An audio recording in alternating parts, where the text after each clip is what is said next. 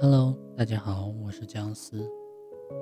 有多少人的人生不是输给了事情本身，而是输给了自己的情绪？作者：苏沫。情绪不是人生的全部，却往往能够左右你的人生。你是不是特别容易因为一点小事就暴脾气？因为一点不顺就心烦气躁？因为一点点意见不合就大发雷霆，因为事情稍有点脱离预期就压力倍增、焦虑不已。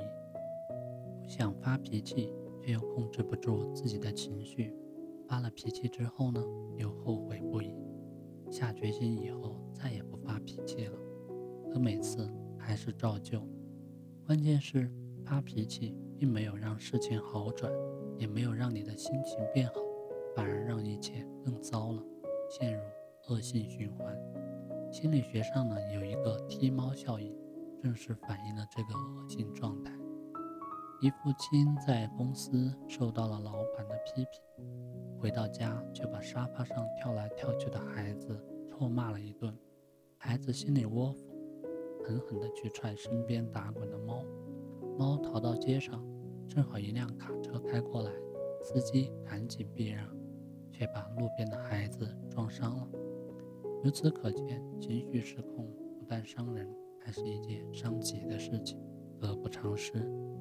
所以，智慧的人生不做情绪的奴隶。一生气你就输了。发脾气不但不能解决任何问题，还是一件伤身伤神的事情。生气是百病之源，在医学上。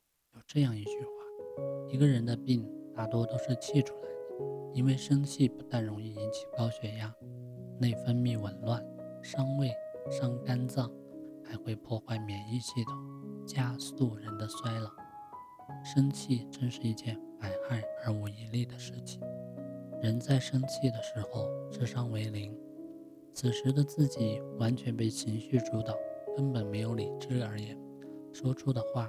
所做的事，完全是为了发泄自我，为了满足自我情感的快感，是一种极度自私的行为。正如莎士比亚说的：“生气是一把火，不但伤害了别人，还灼伤了自己。”更可怕的是，在张德芬女士遇见未知的自己中，揭示了一种不为人知的人体内部运作机制：从。将成为一种习惯，意思是，如果一个人一旦生气习惯了，他将内化成为一个人的情绪模式。这意味着，如果你有一段时间不生气，你体内的细胞竟然自动会催生一种生理需求，想要发脾气。听起来是不是很可怕？生气习惯了，就会像人饿了要吃饭一样自然，所以发脾气也会上瘾。如果你总是被情绪控制，总是在情绪中处于被动，时间久了，就会沦为情绪的奴隶，更会越来越频繁。所以，学做情绪的主人，从现在开始，尝试掌握情绪的主动权，有意识的去掌控、引导自己的情绪，摒弃浮躁，静下来，内观自己，在当下。很多人脾气多变、易失控的根源是浮躁，内心的浮躁，总是急于求成，总是期待每一次付出都有收获，总是期待自己的命令能够立竿见影，一旦事与愿违，就开始焦虑，开始发脾气。其实发脾气的人是最懒的人，不愿意用心、耐心等待一步一步的改变和收获。而宁愿用情绪、语言的威力来速成或者发泄，殊不知欲速则不达，从来没有一蹴而就的成功。每一段优秀的背后，都有一段沉淀的时光。唯有学会延迟满足，让心慢下来，让紧张的神经松下来，经历脚踏实地、一步一步的量变，才会有拨云见日的突破。所以，当脾气出现的时候，先静下来，静生定，定生慧。